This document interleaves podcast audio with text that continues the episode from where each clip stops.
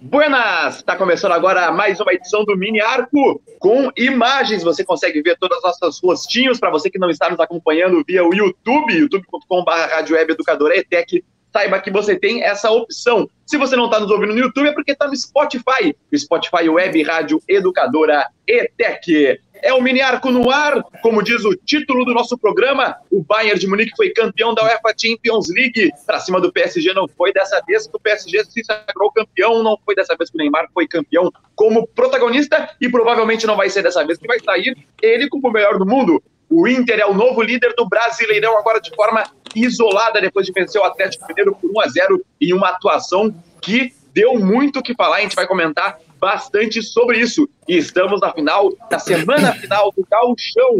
Quarta e domingo, o Grêmio enfrenta o Caxias em busca do tricampeonato. Portanto, já deu para ver que a gente tem muito assunto pela frente nessa uma hora que vamos conversar, sempre com muita opinião, muita descontração, um papo leve, um papo solto, meu, do Léo Pérez, do Clayton Pedói, do André Neves, do Antônio Pereira, do Leonardo Fagundes. Nós todos aqui no Mini Arco estamos falando em nome da ETEC Padre Landel de Moura, onde você tem informação e profissionalização de qualidade com DRT. Venha para o curso técnico de rádio e TV. Ligue 3907-4612. Matrículas abertas. E eu vou começar hoje a roda de conversa, a roda de bate-papo, a nossa roda do chimarrão, sem chimarrão aqui, com o aniversariante da semana, André Neves, estava de aniversário na segunda-feira, 24 de agosto, no dia do Mamba Day, né, Clayton? E oh. o André estava de aniversário. André, eu já quero que tu venha falando. Vamos começar hoje com o assunto da UEFA Champions League, a final que deu o Bayern de Munique. Um azerinho só, hein? Um azerinho. O Bayern com média de quatro gols por jogo. Foi campeão graças a gol de Kingsley Coman, francês, ex-PSG. Bom dia, André. Bom dia, Léo. Bom dia, amigos. É, o o PSG fez uma boa partida, surpreendeu até, chegou bastante ao ataque do Bayern, perdeu muitas oportunidades no primeiro tempo com o Neymar, que ele sai cara a cara com o, com o Neuer também, o Di Maria teve uma chance que ele isolou, o Mbappé perdeu um gol que ele estava livre, no, era só ele escorar, que tá forte, e ele chutou fraquinho no, nos pés do Neuer, nas mãos do Neuer, fez uma grande partida, hein? Que, que partida do Neuer, eu acho que esse ano não dá para o Alisson, acho que esse ano vai para o Neuer o melhor goleiro do mundo. Pois é, o Alisson foi o melhor goleiro da Premier League, mas não vai dar agora. O, o Neuer ele jogou demais. O Neuer ele é aquele goleiro que ele é um mix de é um mix de vários esportes. O Neuer ele parece um goleiro de handball, às vezes ele parece um goleiro de hockey, quando ele dá aquela abertura nas pernas, fazendo com que aquela abertura nas pernas pelo chão fazendo com que a bola não passe por ele, como ele fez até uma defesa nessa final. Cara, espetacular, é espetacular. Eu falei no outro programa que o Ter Stegen é o melhor goleiro do mundo, continua sendo, na minha opinião. Só que, velho, o Neuer ele me dá uma coceira para mudar de opinião. Mas eu queria saber aí do Antônio Pereira. Antônio, deu o Bayern de Munique, deu o time que tu considerava favorito, mas não deu o time que ia ganhar, que tu falou que ia ganhar, né, Antônio? Bom dia. E aí, gurizada, tudo bem? Muito bom dia, uma alegria estar com vocês aqui de novo. Eu, eu tava pensando um pouco antes de começar o nosso encontro aqui que eu vou ter que mudar, porque eu vou muito pelo coração. Eu deixo a razão e falo, Bayern ganha, favorito, 70-30. Aí chega na hora de apostar e eu vou com o coração, é Neymar, Mbappé, de Maria, vamos que vamos. Deu a lógica, né? Deu a lógica. Eu acho que o Bayern foi bastante superior. Houve aquelas brechas que a gente comentou aqui no nosso programa especial uh, antes da final da Champions League né, teriam brechas, teriam oportunidades, como o André bem destacou, Mbappé, Di Maria, Neymar. Uh, a gente está vendo aí o, o, a retomada de um grande goleiro como o Neuer. Eu confesso que eu não acompanho muito futebol alemão, né, os jogos da, da Bundesliga, mas que goleiro. Pensar que ou Ter Stegen ou o Neuer pode ser o melhor goleiro do mundo, olha como a Alemanha está bem servida. Ganhou o melhor time, o esporte coletivo de alta intensidade, é, o PSG fez aquilo que era possível, acho que já é um feito e tanto conseguir chegar a uma final. Né? Nunca tinha chegado a uma final, depois de tantos e tantos anos a uma semi. Então, acho que para o que o grupo poderia entregar, está suficiente e, de fato, venceu o melhor time. Pois é, venceu o melhor time. Até agora, vocês viram aqui, quem está acompanhando pela live, viu que não pode chegar muito perto de mim, que eu acabei de espirrar aqui, mas vamos lá, vamos seguir o, vamos seguir o baile. É, o, pois é, o, o Bayern ganhou e a partir do momento que ele faz o gol, o André até destacou as chances que o PSG teve no primeiro tempo, mas a partir do momento que o Bayern faz o gol, ele não dá mais espaço para o PSG. O PSG ele não tem praticamente nenhuma outra chance, a não ser aquela no final do jogo que o Neymar ele chuta cruzado e o Choupo-Moting não consegue meter para dentro. Mas, ô Léo Fagundes, meu xará, o Icardi ficou no banco, o PSG não conseguiu chegar perto do Bayern de Munique depois desse gol, e o Neymar, hein? O Neymar saiu chorando. Bom dia, Léo. Bom dia, colegas. Bom dia, Leonardo. Bom dia a todos. Uh, e como o Antônio falou, deu a lógica. O time com, com mais qualidade coletiva venceu a Champions League. E não é à toa. Esses caras vêm desde dezembro sem perder e com uma média de quatro gols por partida. Então, eh, teve méritos. Foi o é era para ser assim o campeão. Eu queria que fosse o Paris Saint-Germain pelo fato do Neymar e tal. Queria que ele fosse o melhor do mundo. Acho que não vai ocorrer. Ele não conseguiu ser decisivo como ele foi nos outros jogos, por mais que não tenha feito gols nos outros jogos, mas ele era um cara que articulava bem, armava a jogada, era meio que um líder, né? do Paris Saint-Germain ali do meio de campo para frente.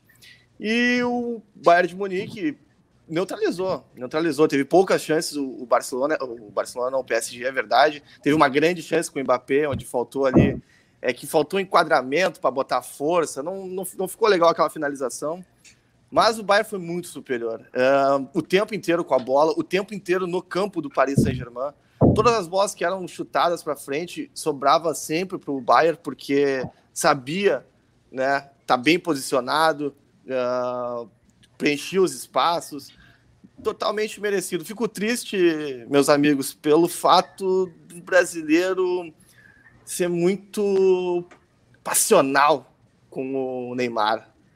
No momento, é um grande jogador, favorito a ser melhor do mundo, e por causa de uma derrota, numa final contra um grande time, é um fracasso. Acho isso bem, bem xarope, assim, e não acho nada legal do que os brasileiros fazem com o Neymar quando ele tem. quando ele não obtém o sucesso da vitória. Pois é, é uma boa discussão aí, Léo, é, sobre o Neymar. Eu até tive uma conversa com o meu primo, abraço pro Lucas Sampaio, nesse final de semana, assistindo a final, sobre o. É, eu, a gente viu uma torcida muito grande nas redes sociais pro Neymar. A gente viu. A gente viu com o meme do Moicano, do Juliette, com a caixa de som, que ele botou o Claudinho Bochecha, escolheu muito bem a música para entrar, ele conseguiu abraçar bem. ainda mais o povo brasileiro nesse momento.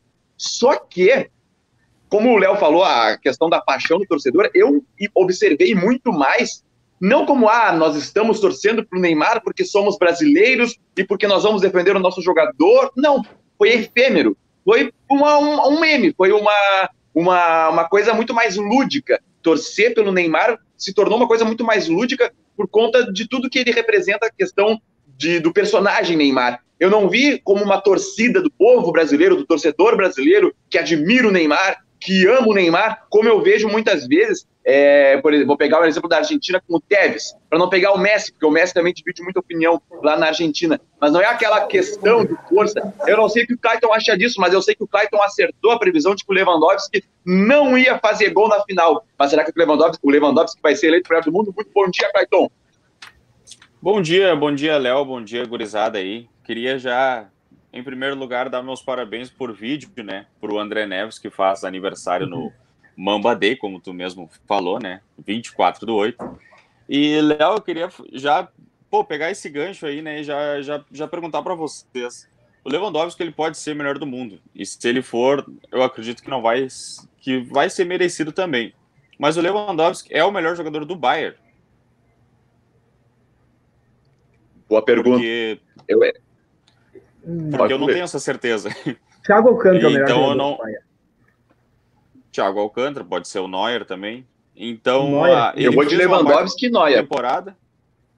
Eu acabei, eu acabei acertando que ele não faria gol, errei o resultado, né? botei 3 a 2 pro, pro Bayern.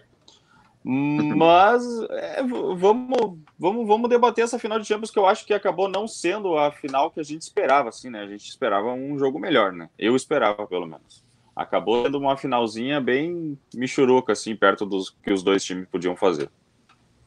Aberto o debate agora de verdade. Desculpa, é o Lelei, é o Danley, goleiro do Grêmio. Não, não, não, só para só terminar, principalmente porque as individualidades do PSG acabaram não aparecendo, né, que a gente estava esperando, uhum. que era o Neymar e o Mbappé.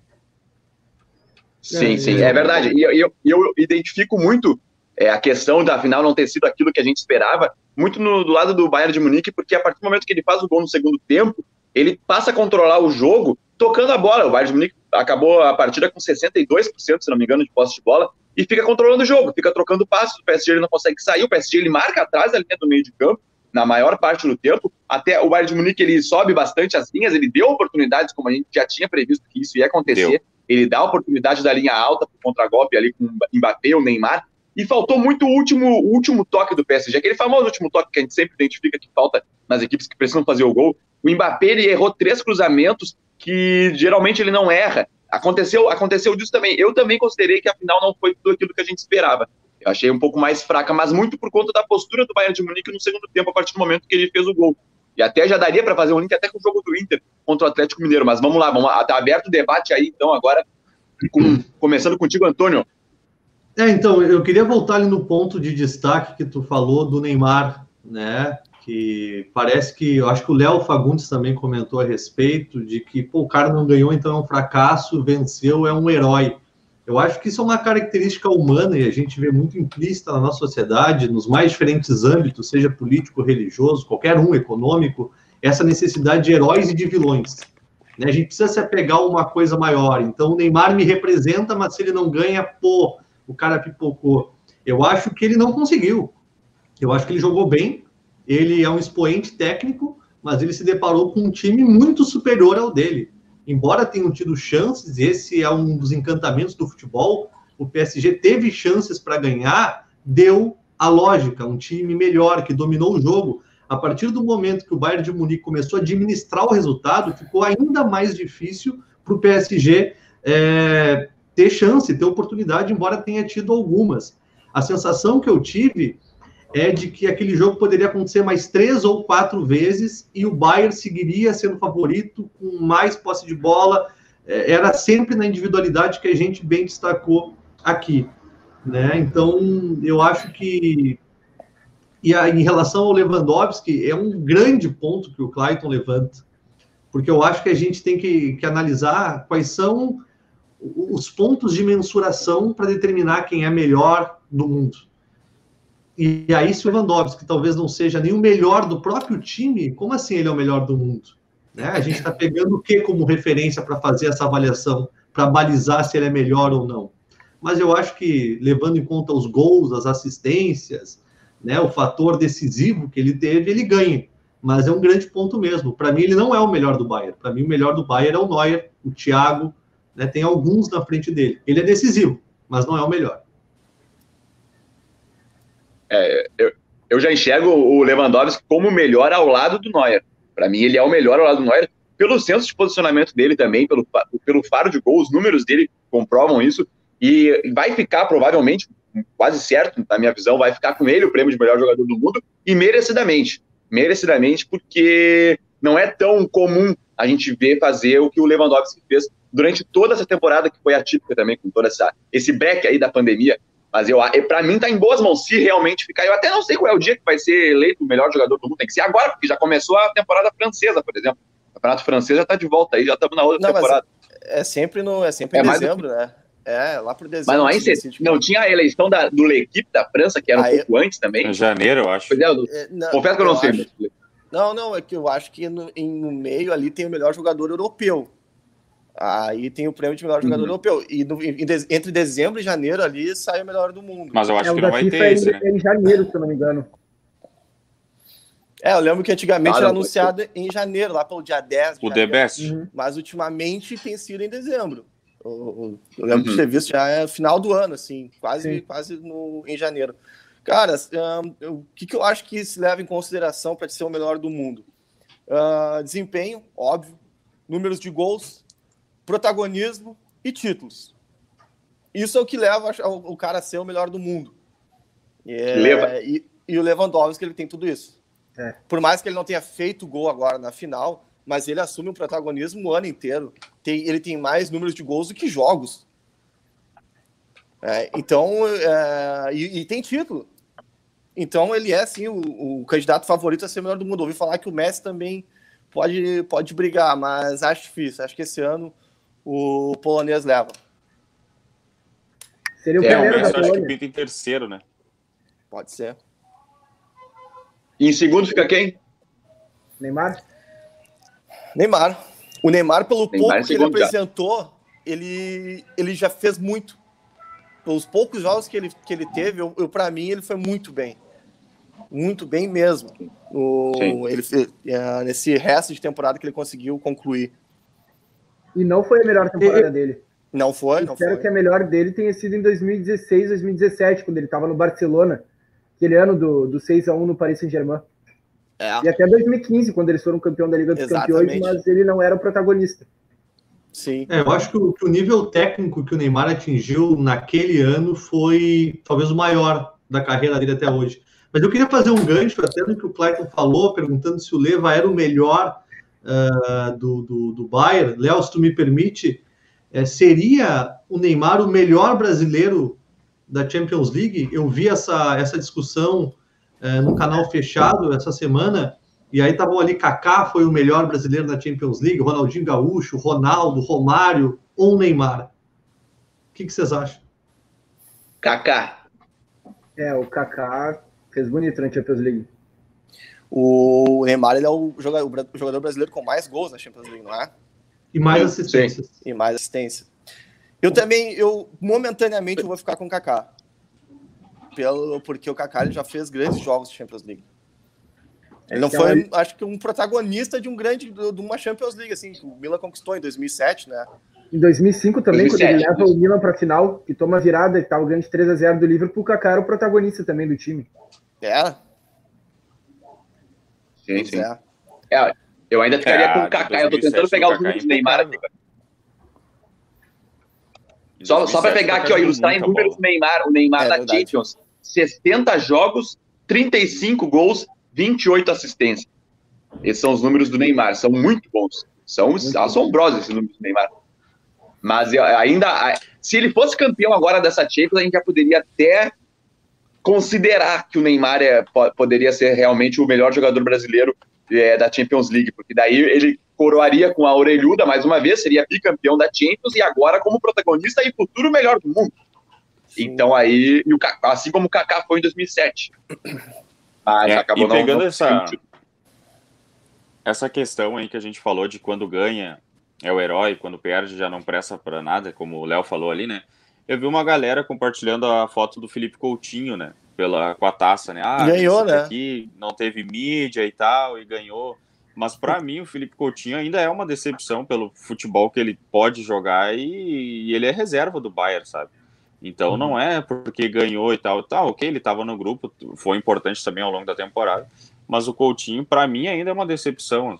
O Coutinho não, não pega um time e é o camisa 10 mesmo titular nunca.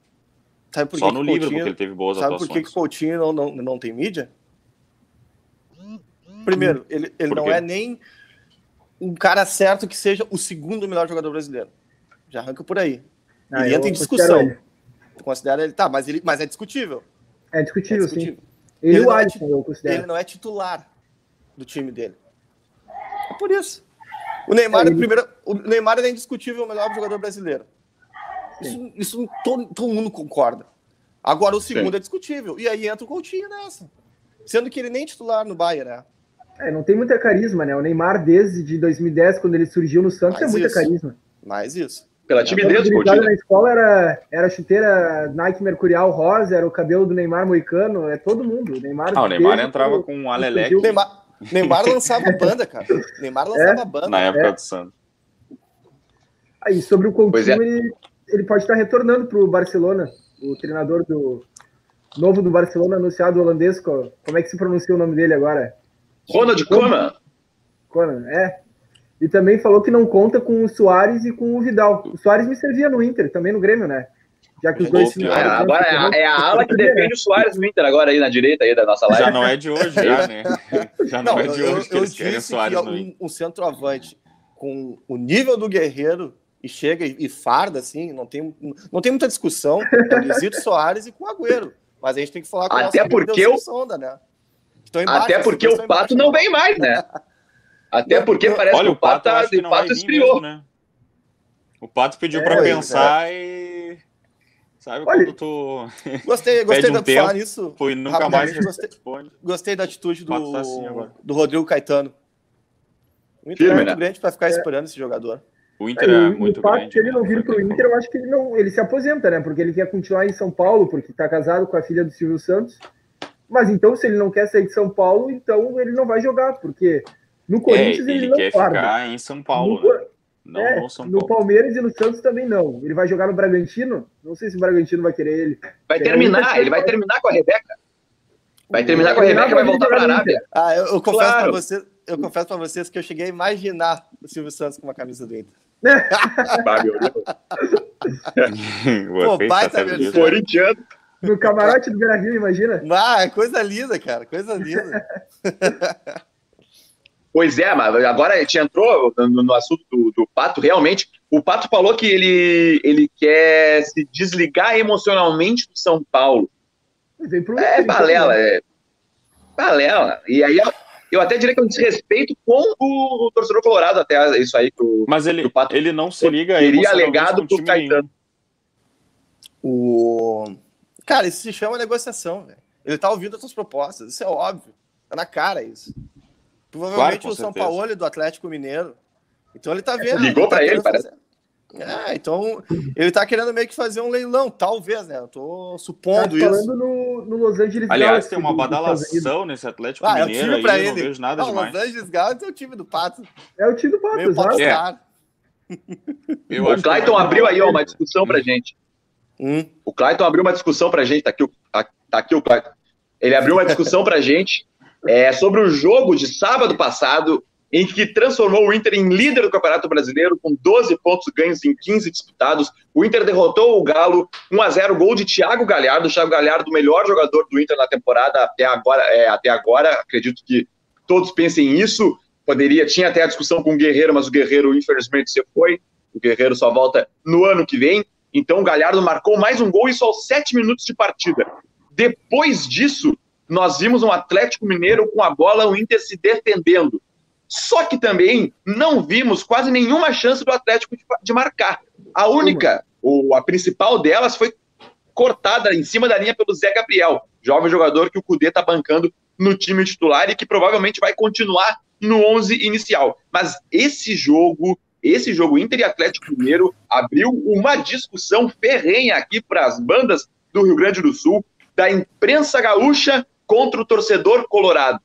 E isso a gente já tinha falado aqui no Miniar em outras duas edições, eu lembro, antes, quando estava só eu, o André e o Antônio, a gente conversou sobre a implicância do Inter em achar culpados por conta do mau momento. E depois, nós, num tom de brincadeira, com o Léo perguntando para o Clayton o que, que ele achava sobre a imprensa vermelha, se existia imprensa vermelha, e o Clayton pensava disso. E agora essa discussão está muito forte. Mas antes de entrar nesses meandros, eu queria saber de vocês o que, que consideraram da partida do Inter contra o Galo, é, como é que vocês viram? O Inter foi mal no jogo, o Inter ele soube jogar, ele soube sofrer. Como é que foi a avaliação na tua visão aí, Léo?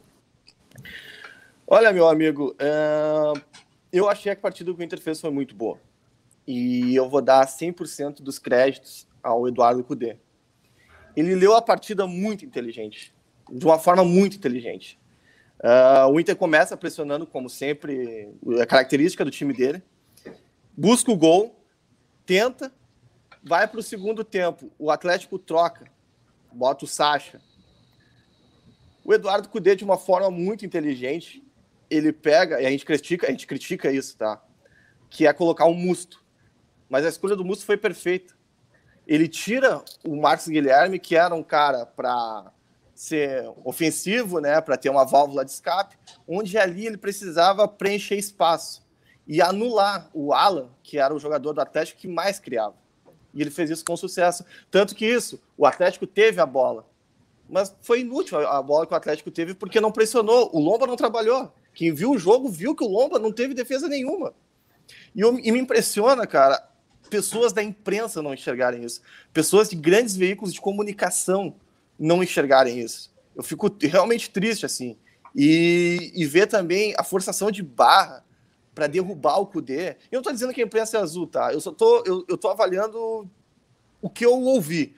E eu senti isso, uma forçação de barra para derrubar o Cudê e botar técnicos como o Dunga, cara. Pelo amor de Deus, o Dunga quase caiu com o Inter. Não estou dizendo que ele é mau treinador, só que ele não é o cara pro Inter. Hoje o cara pro Inter é o Eduardo Cudê. E o torcedor colorado tem que perceber que o Inter não vai disparar. E o Inter Lisca? não vai ser um time. Ah, o Lisca também. Boa, muito boa lembrança, Clayton. O Lisca é um dos maiores treinadores do Brasil. caiu Vou repetir de novo, vou repetir de novo. É um amor, né, cara? Se ele tivesse ficado no Inter, o Inter ano passado tinha ganhado a Copa do Brasil. Enfim, mas também gosto da Eder Helmo, baixo médio treinador. Mas o Lisca é melhor que ele. Ah, enfim, ah, o torcedor do Inter tem que perceber que não vai. O Inter não vai despontar. O Inter não vai disparar que nem o Flamengo fez. Mas o Inter vai disputar. O Inter vai brigar na parte de cima. Isso o torcedor tem que ter consciente. E que a melhor pessoa para trazer isso para o Inter é o Eduardo Cudê. Sabe? Então, é isso que eu tinha para falar no momento. Eu acho que eu falei bastante já. Não, tu viu que a gente, nem, a gente nem, nem te atropelou, né, André? Vai lá, André. Não, deixa eu falar, desabafo dele. Sobre o jogo, o Atlético não conseguiu ultrapassar a linha nem a de defesa do Inter dos zagueiros. A linha dos volantes, que fez o Musto, que estava o Rodrigo Lindoso, até o, o Bosquilho e o Patrick vinham de trás, iam com, com a bola para o ataque em velocidade. Mas eles não estavam de volante. Vamos lembrar. Os dois volantes que o Inter tinha eram o Lindoso e o Musto. E o Musto, desde o do segundo tempo, quando saiu o Marcos Guilherme, que não fez uma boa partida de novo. O Marcos Guilherme Verdade. começou muito bem a temporada. Parecia que estava pintando o titular do Inter pelo lado direito, mas desde que voltou a pandemia, ele não conseguiu fazer uma partida nem média. Todas as partidas dele foram bem abaixo. Tirando o contra o esportivo, que ele até fez um gol. Ah, e sobre o jogo também, o, o Gal só conseguiu ter uma finalização, que o Zé Gabriel tirou a bola em cima do gol. Muito bem o Zé Gabriel de novo.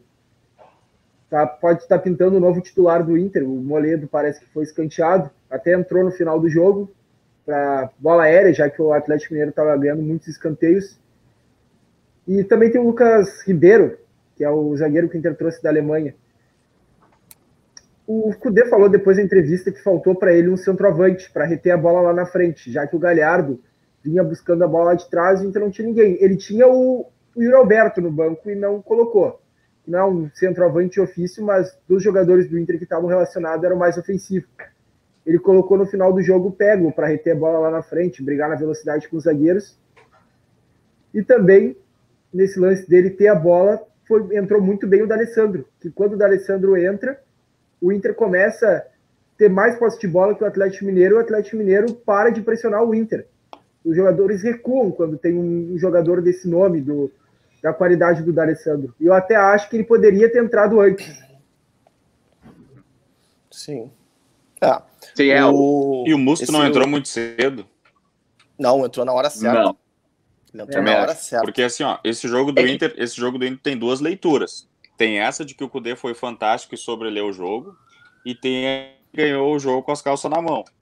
Que foi colocando Musto, Moledo, empilhando gente É ali essa a atrás. discussão, tem é. duas leituras.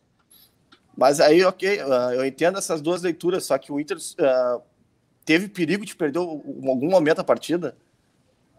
Só. Não teve.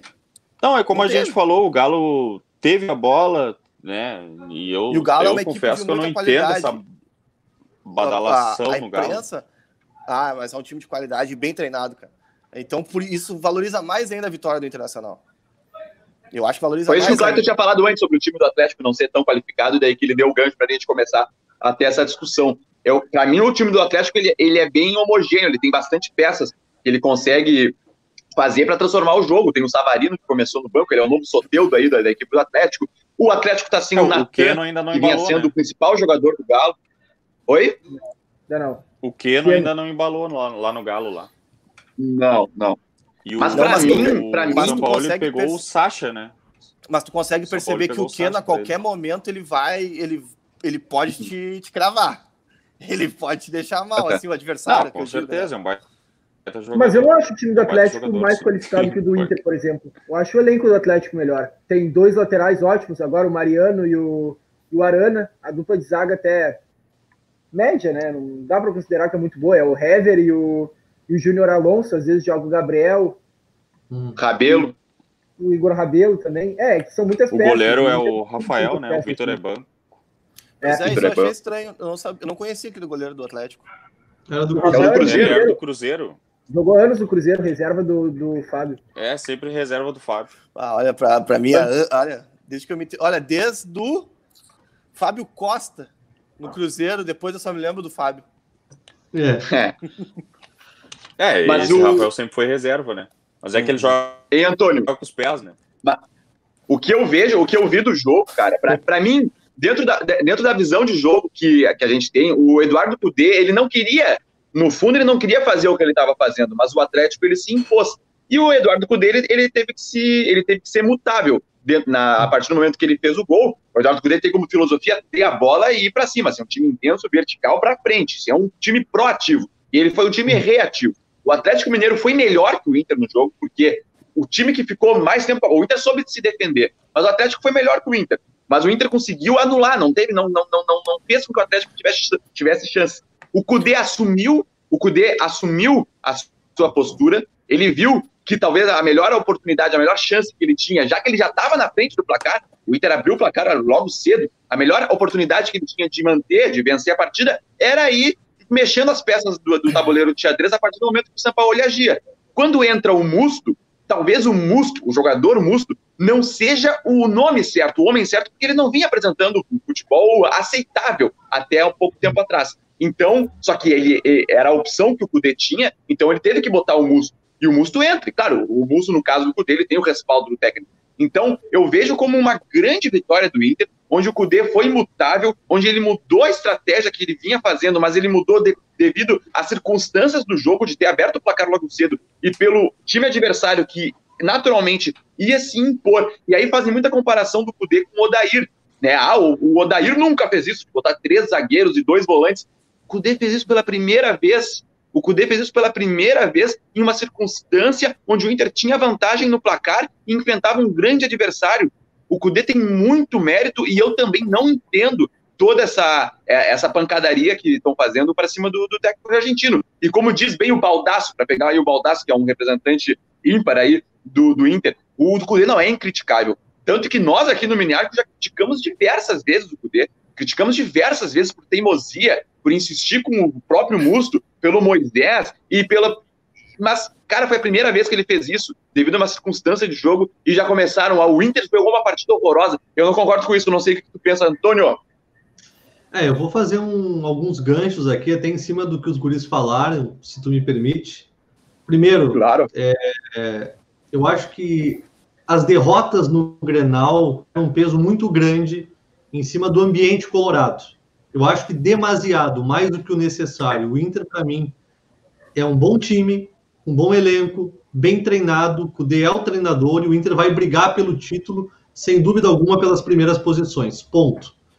Uh, melhor jogador, entre aspas, melhor jogador do Atlético Mineiro, Sampaoli o poder que esse cara tem de transformar os times dele é absurdo.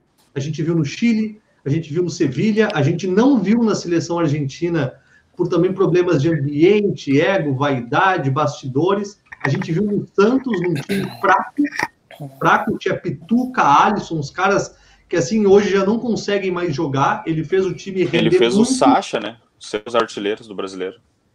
Ele fez o Sacha, que era um cara que ele estava é, é, abrindo mão, né? Estava deixando o clube, ele resgatou o Sacha, hoje leva para o Atlético Mineiro. Então, o melhor jogador, entre aspas, do Atlético Mineiro é o treinador. O cara vai transformar o time e eu acho que o Atlético Mineiro vai brigar lá em cima. Eu concordo com o Clayton. Pô, tem um glamour muito grande em cima, ainda não apresentou tanto assim. Ok, não é um Flamengo do ano passado, mas é um bom time. E isso engrandece ainda mais a vitória do Inter. Ganhou de um time muito bom, dos melhores, concorrente ao título, de uma maneira muito inteligente. E aí eu quero elogiar, a gente, a gente critica aqui, às vezes, a teimosia do Cudê, e a gente brincava aqui que o Bruno Fux tinha muita mídia. Eu, pelo que eu vi até agora, posso morder a língua, né? Pode ser um exagero, mas eu já vi mais do Zé Gabriel do que do Bruno Fux. Para mim, é um cara mais completo, mais técnico, com mais liderança, com mais firmeza do que o Bruno Fux e é um cara com menos mídia, é um cara que entra para ser titular, uma vez que parece que o Cudê não conta muito com o Moledo, mais para segundo tempo, meio tanque, dividindo bola. Então eu acho que, que o Inter com essa vitória se afirma, né, dá uma amenizada nessas críticas, eu acho que o Cudê não deveria nem ser cogitada a possibilidade do Cudê sair, eu acho que os trabalhos eles precisam de um certo tempo para vingar, existem exceções como o Jorge Jesus ano passado, né, mas não é uma regra. A regra que a gente tem, tem visto nos últimos tempos é um trabalho de longo, de, de longo prazo, com planejamento, com organização. Acho que o CUDE é o nome certo para o Inter e o Inter vai brigar lá em cima, sem dúvida alguma. E o pessoal critica, às vezes, a gente não falar do, do Grêmio, né?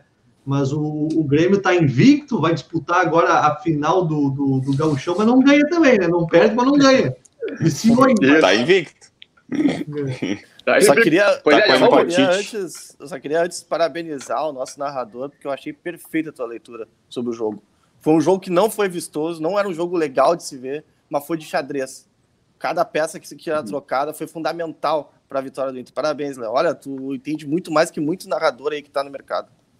Que impressionante. Opa, que, que é isso? Muito, muito obrigado, tá Muito obrigado, muito obrigado. Valeu, valeu, valeu. Fiquei até emocionado. Nós vamos encerrar o mini arco agora, a gente sair aí. Não, valeu, Leozinho. Obrigadão. E tá, tá, tá muito ele bom, tá de alto nível o nosso debate aqui, verdade. Ah, Oi, Cleiton. coisa também que é. falaram sobre o, o Zé Gabriel. Cara, você sabia que o Zé Gabriel foi atacante já, na base. Centroavante do Corinthians. Centroavante do Corinthians, é verdade. E aí tu vê um zagueiro hoje.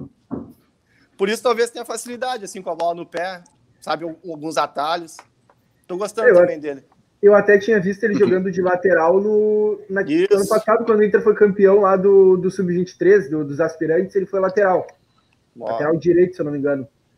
Legal e, isso. É, e ele era volante no passado, até não estava fazendo tão boas partidas assim com o Daír. E o Kudê chega dizendo que ele vai ser zagueiro na temporada. E ele abraça foi muito bem, tá, tá indo muito bem. Por hora é o titular muito do bem. Inter. Não sei se vai entrar o Lucas Ribeiro ou se vai voltar o Rodrigo Moledo. Acredito que não. Esse aí talvez seja negociado. Eu... Arranje uma troca com ele. Não, não, deixa o Moledo aí. O Moledo é bom para grupo, cara. É, Quando tu precisa é ter alguém não, ali. É bom, mas não vai ser usado, né? Não sei se era uma boa. Moledo é pra... uma, uma troca por um centroavante. Nós vimos porque o Moledo vai servir, né? É, o Moledo vai servir para aquela circunstância de jogo, finalzinho, o adversário mandando bola na área, e o Moledo, o Cudê sabe disso, eu acredito que o Cudê saiba disso, o Moledo é espetacular na bola aérea também. Então, tem posição física, é. pelo menos. Não espetacular, eu também exagerei, mas tem posição física. Ah, é bom, ele é bom, ele é muito é. bom. Agora tu me lembrou do espetacular Wilson Matias.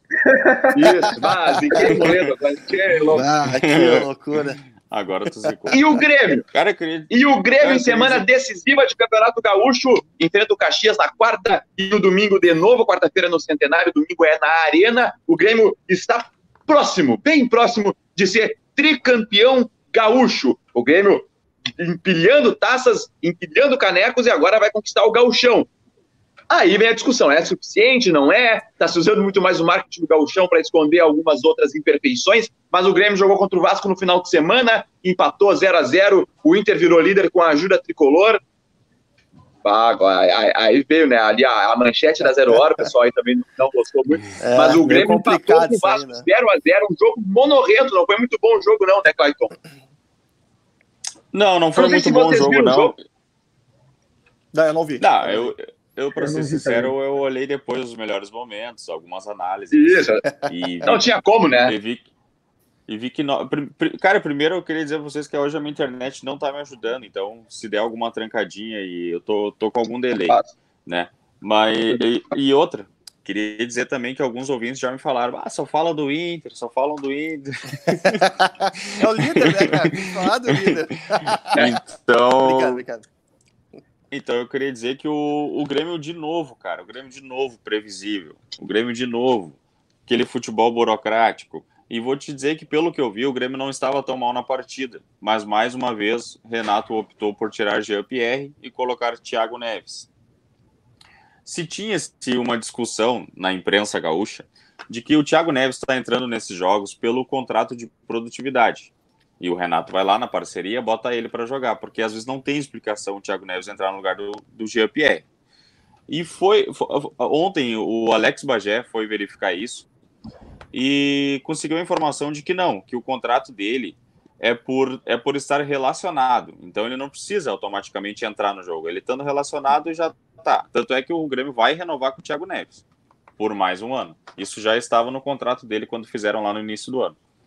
Ele é, era o contrato de um ano, mas se ele tivesse relacionado o número X de partidas, ele já automaticamente reno, renovava para mais um ano, que é os dois anos que ele tanto queria. E o Grêmio vai acabar renovando com o Thiago Neves. Então o Grêmio, de novo, o Grêmio vai para uma decisão contra o Caxias, mas a gente não. olha, capaz até de dar uma zebra lá em Caxias, até porque o Caxias já aprontou para o Grêmio esse ano. E é como tu falou, cara, às vezes o Gauchão pode esconder, eu acho que o Gauchão às vezes faz bastante com isso, fazia com o Inter, quando o Inter ganhava bastante Gauchão direto ali, escondia bastante algumas, alguns erros do, da direção até mesmo que vinha fazendo. Então o Grêmio vai de novo para outra semana uh, com esse futebol. Já é a terceira semana, acho que a gente vem aqui falar a mesma coisa, o empate do Grêmio e o Grêmio jogando do mesmo jeito, do mesmo jeito previsível. O Grêmio parece que agora só quer jogar Grenal né? Então, Olha, é impressionante. Mas é o então, eu acho que só não, só para terminar, acho que só um Grenal salvaria o momento do Grêmio agora para a gente ficar lá em cima de novo com moral. E, é, que e eu queria dizer que o Gauchão é o Grenal, cara. É o Grenal, a gente já ganhou o Grenal. E, e afinal, assim, o torcedor não tá ligando tanto assim. Vai ganhar ali de novo, Boa, ainda mais esse Gauchão que vai terminar quase em setembro, né, cara? Então, esse gauchão já era para ter terminado lá com um jogo único lá, na minha opinião. Mas o Renato, ele, ele gosta, o Renato, ele acredita no Thiago Neves. O Renato, ele ainda acredita que o Thiago Neves vai mostrar, e a única maneira dele mostrar é entrar Sim, no campo. Ele falou isso. Só que eu vejo que ele. Não. É, eu vejo que ele prejudica o Thiago Neves muitas vezes também, botando o Thiago Neves para entrar faltando 20 minutos. O Thiago Neves não tá conseguindo, já, já, já, já, já tá provado isso. Então, sei lá, talvez dá, dá, esperar um pouquinho mais, dar mais sequência ainda para o GPR tentar jogar. E a escolha também, minutos. né? Sempre tirar o GPR, né? O GPR parece que é o Isso. que ele tem menos paciência, digamos assim. Que é sempre a... Ele não poderia ser um bom parceiro tiver... do... Uhum. Do Thiago Neves? Thiago... Isso. Ah, os dois juntos na Cara, equipe. É. O Thiago Neves, quando ele chegou aqui no início do ano, ele falou que ele estava jogando por último como mais adiantado, né? Ele não, ele não vinha mais jogando de meia. Ele vinha jogando mais como quase um segundo atacante. Só que o problema é que hoje no Grêmio a gente tem o, o Isaac, né? Mas é o Diego Souza ali na, no meio, ali no, na, no meio do ataque, no caso, e o PP de um lado e o Alisson do outro. Então acho que não teria vaga para o Thiago Neves agora, ainda mais com esse futebol que ele está jogando. E muito menos no lugar do GPR. O que eu imaginava assim, o Grêmio dos sonhos, o com, com o Thiago Neves jogando muita bola, se ele estivesse jogando muita bola, recuaria um pouco o GPR, porque o GPR sabe uhum. fazer a volância também e sai sair com qualidade. Mas é uma coisa que agora não está mais em questão, porque o Thiago Neves não está bem.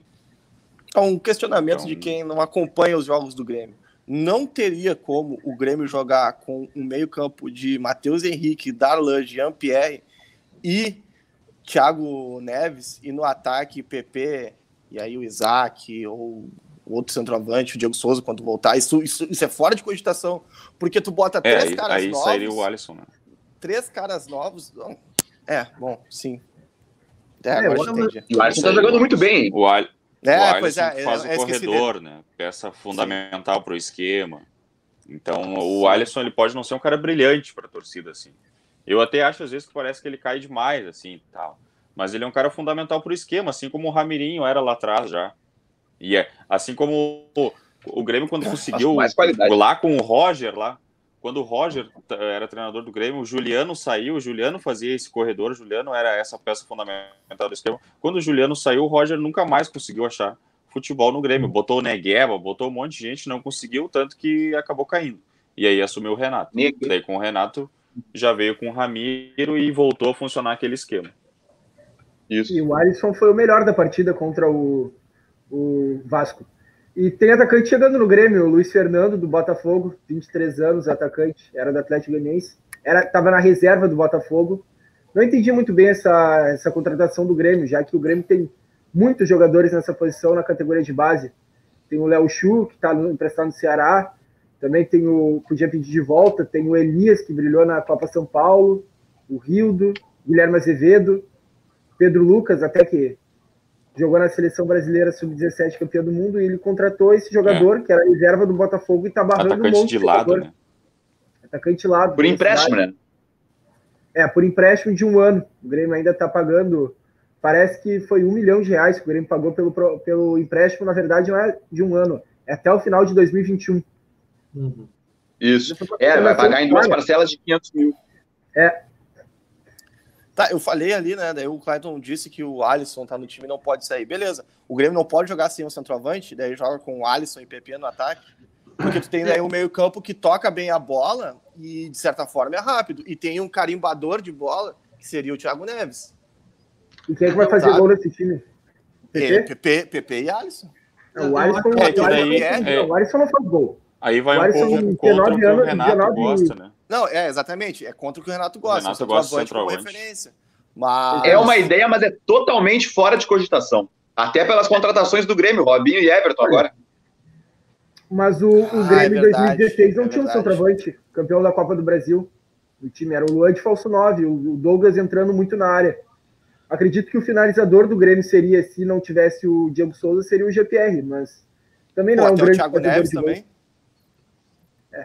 Eu tô tentando arrumar um espaço pro Thiago Neves, né? Você não, não, mas eu, eu, eu imagino que isso não vai acontecer, Léo, porque tu colocou alguns nomes que a torcida gremista gostaria de ver mais vezes, como o Darlan, né? Mas eu acho que no, com o Renato tem muito essa questão de hierarquia. Claro, no, e, poder, no poder também tem.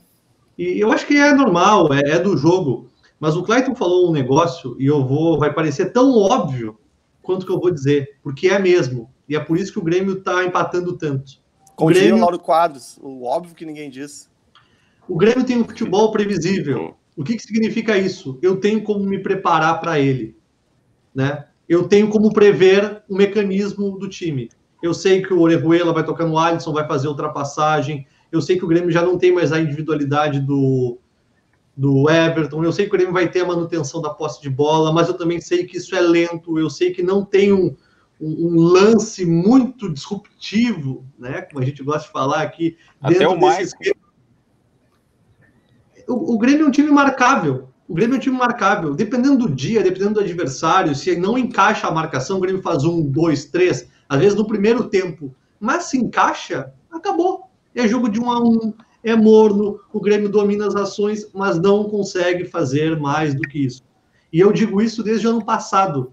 Eu lembro que eu ficava pensando, porque eu estava começando aí no, no estádio, estava ficando pensando, eu não sei nada disso aqui ainda, né? Eu, eu não vinha no estádio. Será que eu estou sendo chato demais? Será que eu não tinha que elogiar o Grêmio, né?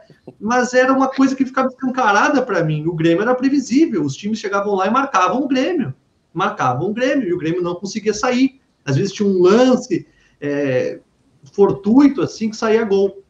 O Grêmio é bom, eu acho é. que ele vai disputar em cima é, até pela, pelo nivelamento por baixo, acho que essa saída do Jesus do Flamengo trouxe o, a régua um pouco mais para baixo, né? Tá muito trouxe, ruim, tá muito ruim. Né? Trouxe mais para baixo, ruim. aí chega Atlético Mineiro, o Inter, Grêmio, tá mais nivelado, só que por baixo. Só que, olha, eu não sei nem o que o Renato poderia fazer para. É, o Grêmio. Para mudar um pouco esse esquema previsível, né? Porque é difícil. É difícil, está bem previsível, tá, e é tá fácil. Coisa, mas... se, não tiver, se não tiver é, algo novo, um fator novo no time do Grêmio, vai ser só mais um final de ciclo, entendeu? Daqueles jogadores ali, alguns jogadores já vitoriosos. Então, realmente é até complicado mesmo o cara pensar assim, ah, o que que tem que fazer? Hum, hum, né? A gente não, não, não, não, não tem a solução ainda, né? E acho que nem o Renato é tem. É Porque por mais que ele tente é esconder momento... e tal, dizer que tá bom, que tá invicto, ele sabe que o time caiu de rendimento. Ele sabe, ele sabe. E o Renato tem muito isso de proteger o grupo, né? né? Os números, fui campeão da Copa Coragem, né? o campeonato, tem. sabe, uns negócios nada a ver. A Recopa Gaúcha. Eu achei é, que o Jorge contava a Recopa Gaúcha, não, o Renato também conta. É, e, e, ele, ele não tem isso que alguns treinadores têm, eu acho admirável, de falar do jogo, falar do esquema, falar, olha, eu mexi nessa peça por causa disso, eu quis fazer essa alteração tática. Não, meu grupo, sabe como é que é meu grupo? E, meu... e é uma, um, uma discussão, um diálogo muito reduzido por parte do Renato, que a gente, como, como espectador, eu fico imaginando o torcedor gremista, fica assim, tá, é, é o Renato, então se o Renato falou, ok, e é o grupo dele, e vamos lá. Não tem uma explicação maior. E o Grêmio vai empatando. Né? Tem empates que são bons tem empates que vai cobrar lá na frente, como o empate contra o Ceará, que o Grêmio abriu mão de dois pontos. Então, é complicado. Vocês falaram ali sobre o time do Flamengo e tal. Eu me lembrei daquela frase do Murici Ramalho que ele disse, se não me engano, o, treinador ele é 25 ou 30% né, do desempenho do clube. Uhum. E tu vê que no Flamengo é diferente, cara. parece que o treinador tinha mais de 50% de peso ali na, tá, é. no desempenho. É, né? Ah, mas, mas não tem explicação esse treinador novo botar o Gerson e o Arrascaeta no banco.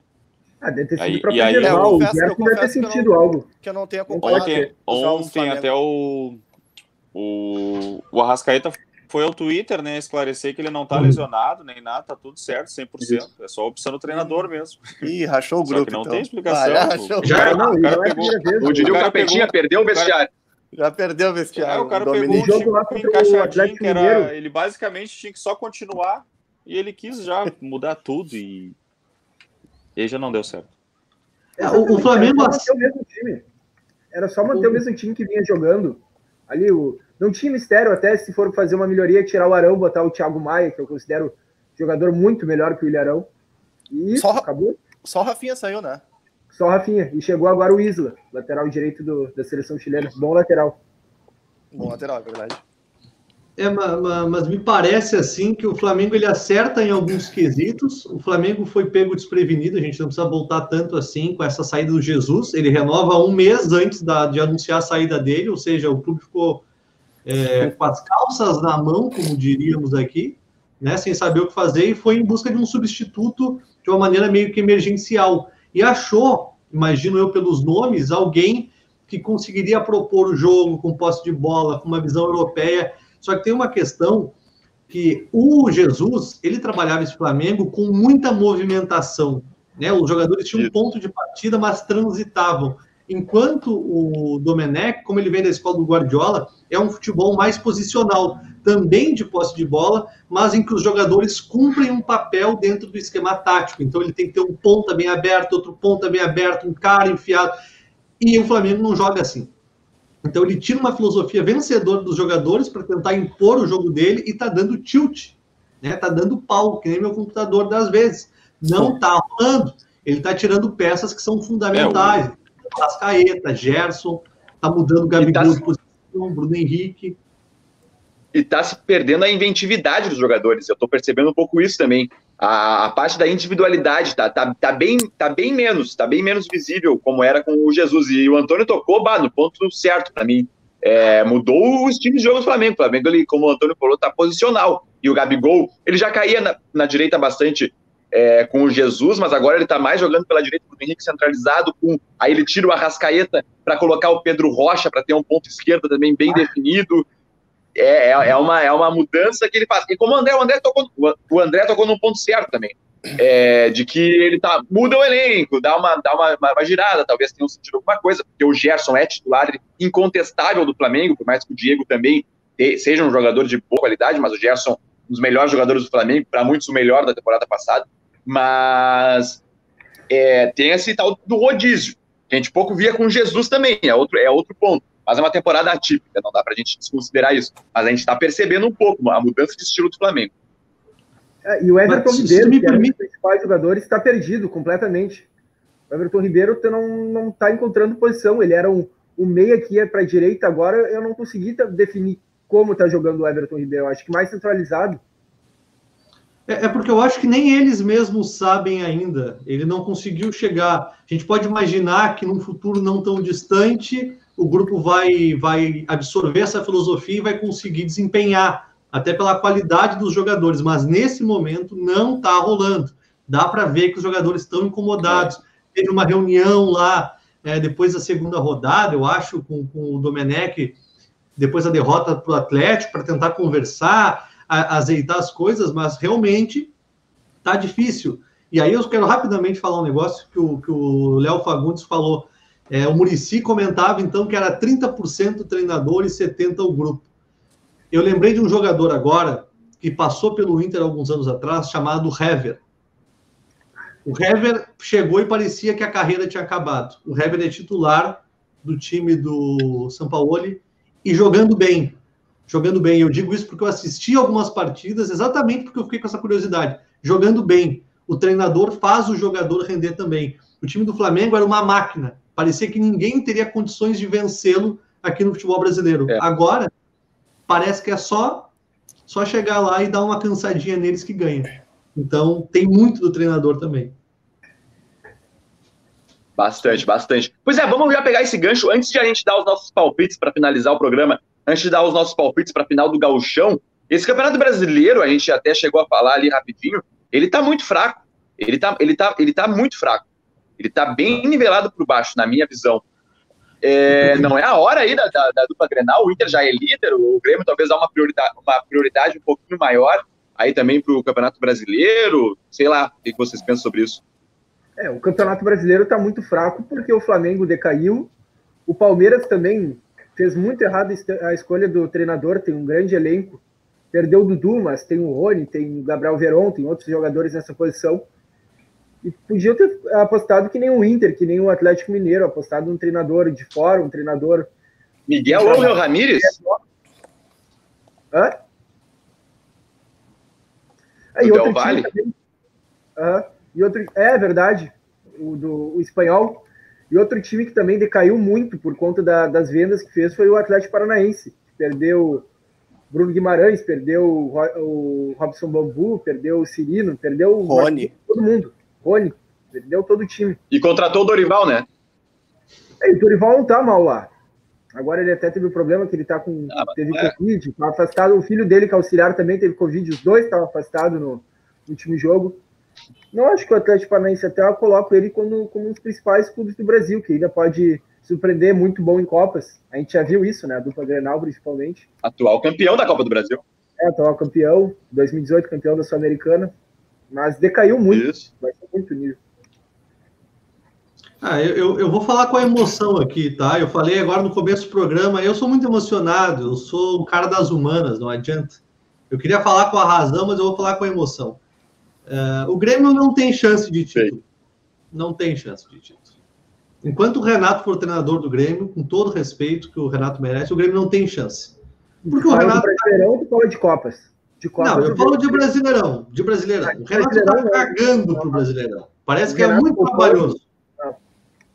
Parece que é muito trabalhoso. Não, o Brasileirão não tô. Ele abre mão no primeiro, na, na, na, nas primeiras partidas. Tipo, para o torcedor deve ser desgostoso ver que o, time fala assim: olha, você está vendo esse campeonato? Então, esquece ele. A gente vai jogar ele até o fevereiro aqui, mas nós não vamos ganhar ele, não vamos nem disputar.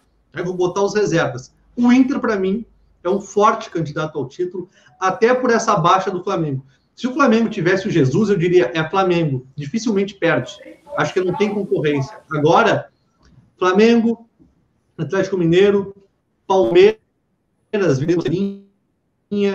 o Atlético Paranaense, talvez ali meio misturado com o Grêmio, mas Inter e Atlético Mineiro, para mim, correm na linha de frente. Assim, hoje eu apontaria como os dois maiores. Os dois principais candidatos.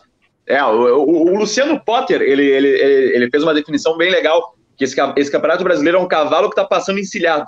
Quem montar nele vai pegar. É, eu, eu vou muito por aí também. É que é um calendário atípico. Vão ter agora as Copas e o Copa do Brasil já tem jogo hoje. O Fluminense joga contra o Figueirense, assim vai. Tem, tem jogo para os times. É, Libertadores já retorna no início de setembro. Então vai, vai ter bastante essa atribulação do calendário. O Inter vai, vai fazer. O Inter já colocou contra o Atlético Goianiense semana passada. Agora está tendo essa folga aí durante essa semana, então vai ser interessante de ver. Só que dá, tá, tá, tá bem palpável, tá bem palpável de alcançar esse campeonato. Eu, eu só para ser coerente com o que eu falei semana passada, o Inter tem que trazer um centroavante. O Grêmio também tem que trazer um centroavante. Os dois têm que trazer centroavantes. O, o, sem o Guerreiro, sem aquela posição ali, o Inter eu já vejo com bem mais dificuldades. Eu até disse que o Inter não ia ganhar nada sem um centroavante novo, aí um centroavante de, de peso ou que tenha uma qualidade evidente. Eu continuo com essa, essa, essa, essa opinião aí. Sem o Guerreiro complicou bastante pro Inter. E o Grêmio precisa de centroavante também. Não tem reserva pro Diego Souza imediato, por mais que o Isaac esteja bem, mas ele não é da função. E, Léo, esse campeonato. Tá a gente podia fazer um bolão aqui, né? É, podia fazer, mas esse campeonato está se repetindo muito parecido com o campeonato de 2018. Que o Grêmio desistiu completamente, até chegou na, nas cabeças, mas poupando uma metade do campeonato. O Palmeiras chegou depois só, começou a se interessar pelo campeonato, conquistou, e o Inter e o São Paulo, que estavam liderando no primeiro turno até metade do segundo turno, não tinham time suficiente para ser campeão. E o Palmeiras acabou sendo campeão. É, e nessa daí de começar eu, eu... a ter jogo toda quarta e domingo, o Flamengo e o Palmeiras podem ter muita vantagem. Por causa do grupo, né? O Palmeiras ainda não demonstrou, né? Um, um, um, futebol como se espera. Eu vejo o Palmeiras bem abaixo. O Vanderlei falou agora. Ó, oh, o Léo ficou o homem cara, não sei se para você. Um só não dá. São dois.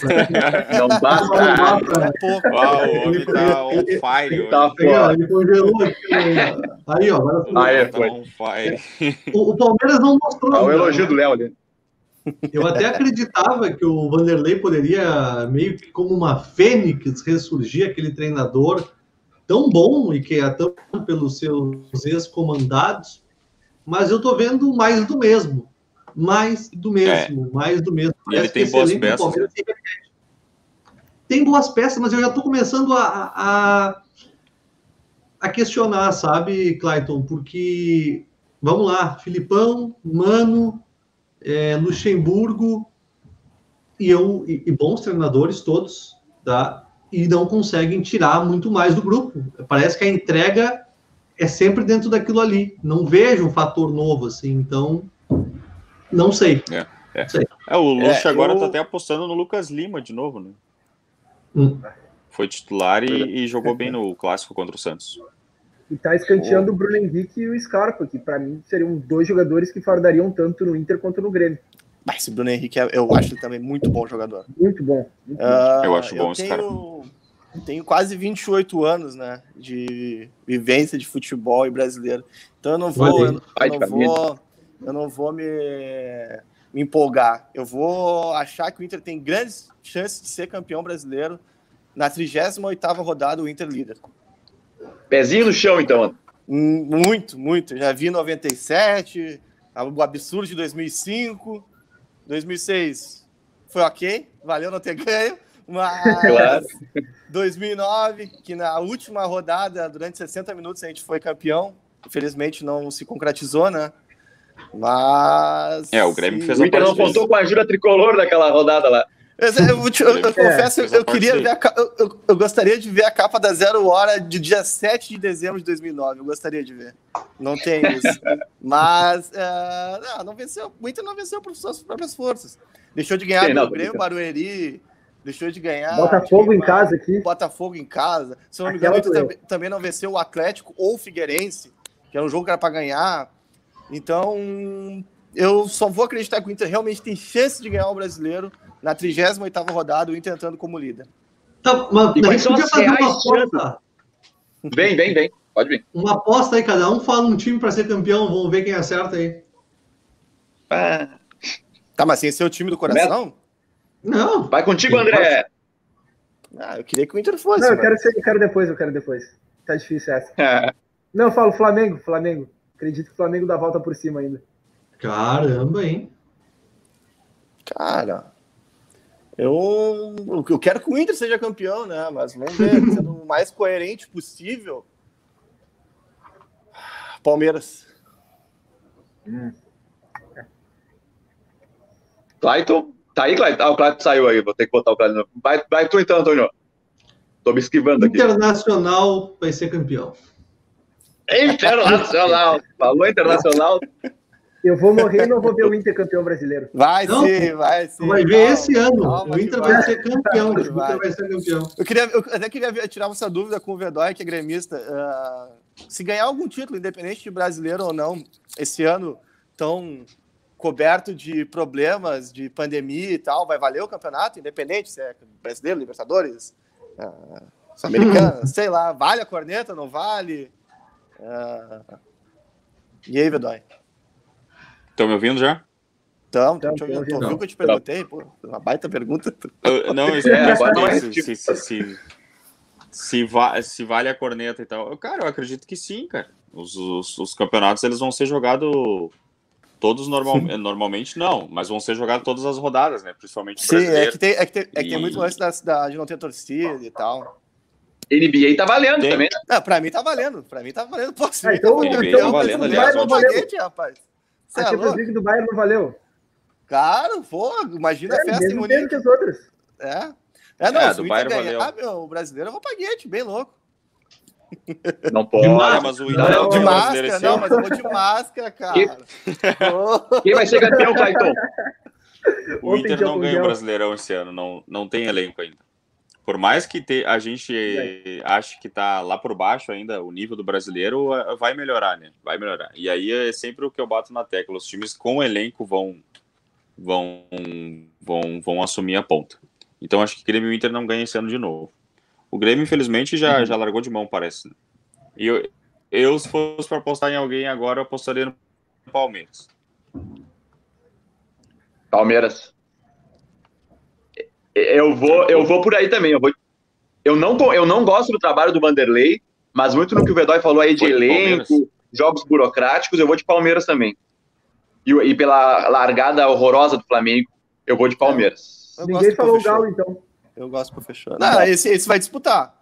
Esse é um dos que vai disputar. Vai, vai, vai. Ganhar, não sei, mas vai disputar. É, se não ganhar o, Flamengo, o, o Inter, ganha o Atlético. Boa, Antônio! Os dois, os dois que mais estão uh, a tempos, né? Na fila para ser campeão. Isso, Essa aposta aí deve estar tá pagando bastante, hein? Ah, tá pagando. Tá, tá deve estar. Tá. Ah, tá louco. E o Vasco é cavalo paraguaio? É. É, né? Tá louco, o Vasco. O Vasco cresceu. e, o Vasco tá com um jogo a menos, lembrando que ele ainda pode é, ultrapassar o Inter na liderança. É verdade. É verdade. Felipe ah, não consigo tirar o bola, Paulo Tuori, né? Felipe Bastos não. fazendo golaço. Eu, não, o Felipe Bastos jogando é o problema. O problema é ser um artilheiro. o Felipe Bastos ele ressuscita. O Felipe Bastos ressuscita, né? Tu não, tu não vê ele por dois anos, né? Quando vê ele volta e faz os gols e some de novo. Tá, mas e quem é que vai ser o. Tá, então sempre tá vou aqui, me ó. lembrar daquela cagada dele no Grenal, no Beira Rio.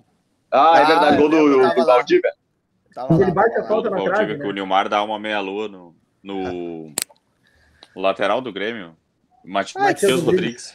Ai, que saudade, que é, que é, é, aquilo lá, cara. É como se tu visse assim, uma carroça e do lado passa uma Ferrari, assim. E foi o próprio, o próprio Felipe Bastos que cobrou aquela falta, né? No, é, na não, trave. Sim, Felipe Bastos é um jogador falta depois. Ele tem um chute maravilhoso, um dos melhores chutadores do Brasil. Se não for o melhor. Mas o resto, de resto, ele não tem nada para apresentar. É lento, passa mal, não marca, Ô, André, sabe o que é maravilhoso? Sabe o que é maravilhoso? Não, me conta. Se você sabe o que é maravilhoso, é o Bar Imperial. O Bar Imperial é, é maravilhoso, rapaz.